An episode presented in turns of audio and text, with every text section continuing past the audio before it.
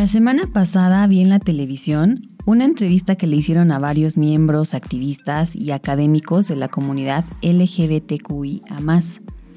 Como todos los años, hablaron de sus perspectivas, de los retos y de los avances que han tenido como minoría en nuestra sociedad. Este 2023 destacaron la urgencia de contar con soluciones legislativas que verdaderamente aseguren el derecho a una identidad representativa y que les permita muchas de las libertades y garantías que nosotros ya tenemos. Un ejemplo, pues pensemos en el montón de trámites, servicios, productos a los que nosotros podemos acceder todos los días con nuestra identificación. Te comento un dato. ¿Sabías que en Uganda se castiga con cárcel las relaciones sexuales entre personas del mismo sexo? Su parlamento acaba de aprobar un proyecto de ley que de ratificarse convertiría a esta nación en la primera del mundo en criminalizar la identidad homosexual, es decir, encarcelar a todo aquel que se identifique como gay. Kenia va por el mismo camino. Con normas como estas, el empleo digno, la atención sanitaria, la vivienda, la educación y hasta la participación en tradiciones culturales se vuelve más difícil que ganarse la lotería. Mientras avanzaba el programa, uno de los entrevistados comentó el caso de una persona en México que intentó comprar una casa en un fraccionamiento. Todo iba muy bien, la casa padrísima, pero cuando los de la inmobiliaria se enteraron de que el inmueble sería adquirido y habitado por una pareja gay, acto seguido, les pusieron mil trabas, pretextos, excusas, todo lo malo para evitar que compraran.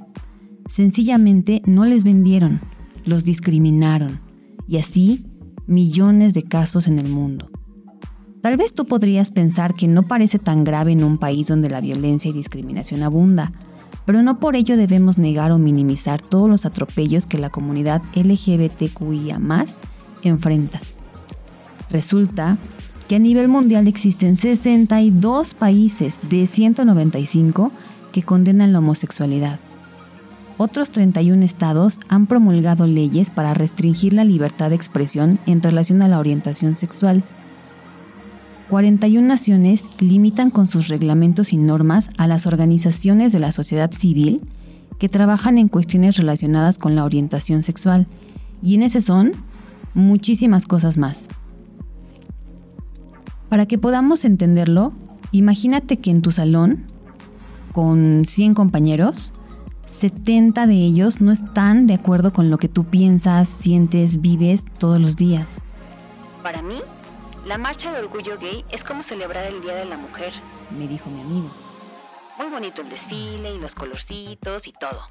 Pero muchas veces, dentro de la misma comunidad, experimentamos muchas otras formas de discriminación, las que todo el mundo conoce. Se supone que todo tu núcleo debería abrazarte, aceptarte y acuerparte, pero no siempre sucede así, porque lo más difícil es crear y educar en la conciencia, dijo. Como persona LGBTQIA, se vive marginación debido a la orientación sexual real o percibida. También debido a la identidad y expresión de género, a las características sexuales, a la edad, la raza, el origen étnico, el nivel educativo, la condición socioeconómica, el estatus migratorio y muchos otros factores que alimentan la exclusión. Si pensaste que se me olvidó la religión, no, no se me olvidó. Pero aquí hago un paréntesis para ponerle una palomita a las posturas que la Iglesia Católica ha tenido a favor de esta comunidad, porque podríamos pensar que la Iglesia aún condena la homosexualidad. Por ello, cuando unos periodistas le preguntaron al Papa Francisco qué opinaba sobre las personas gay, la comunidad internacional se sorprendió, porque el jerarca comentó, si una persona es gay y busca a Dios y tiene buena voluntad, ¿quién soy yo para juzgarla? En realidad esta respuesta fue muy novedosa porque enfatizó que no debemos juzgar a los homosexuales, sino que debemos anteponer el respeto a su dignidad como personas. De hecho, el Papa Francisco ha dicho que la Iglesia Católica debería disculparse con las personas gays por la forma en que las han tratado. Y yo me acuerdo que por ahí del 2016, el padre David Fernández, un antiguo rector de la Universidad Iberoamericana, dijo que la mayoría de las personas que se consideran homosexuales lo descubrieron desde pequeños. y se asumen así desde su nacimiento. O sea, su sexualidad no es mayoritaria, pero tampoco es anormal.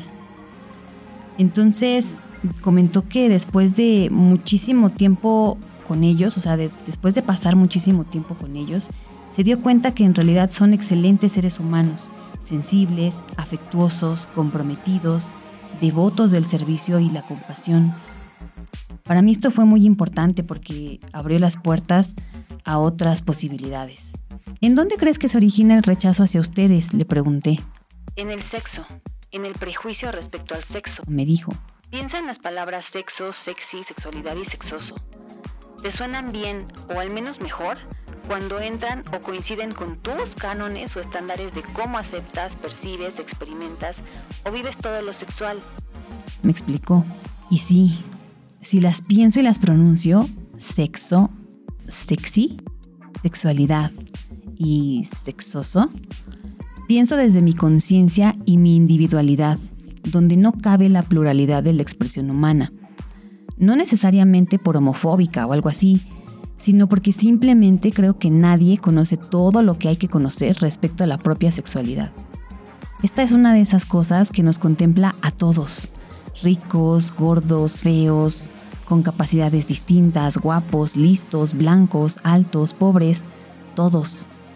Pues sí, pero si no quieres aceptarlo o abrazarlo, lo puedes respetar. Replicó. Claro.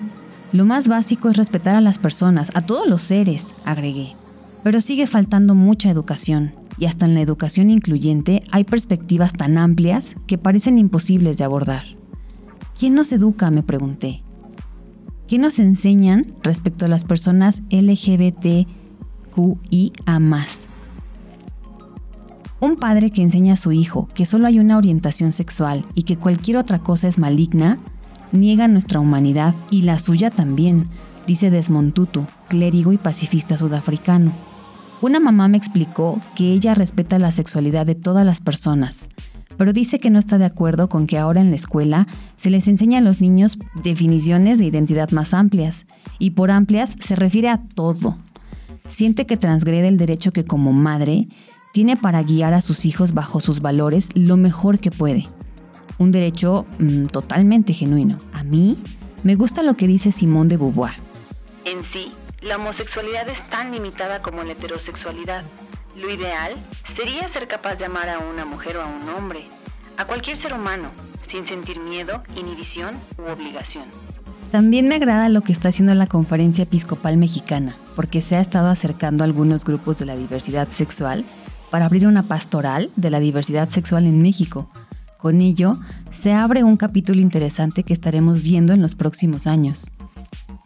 Así que si el Día Internacional del Orgullo destaca el orgullo de sentirse gay, lesbiana, trans, queer, travesti, bisexual o intersexual, creo que también debe seguir luchando por concientizar que al final estamos hablando de mil formas distintas de expresar respeto y sobre todo, amor.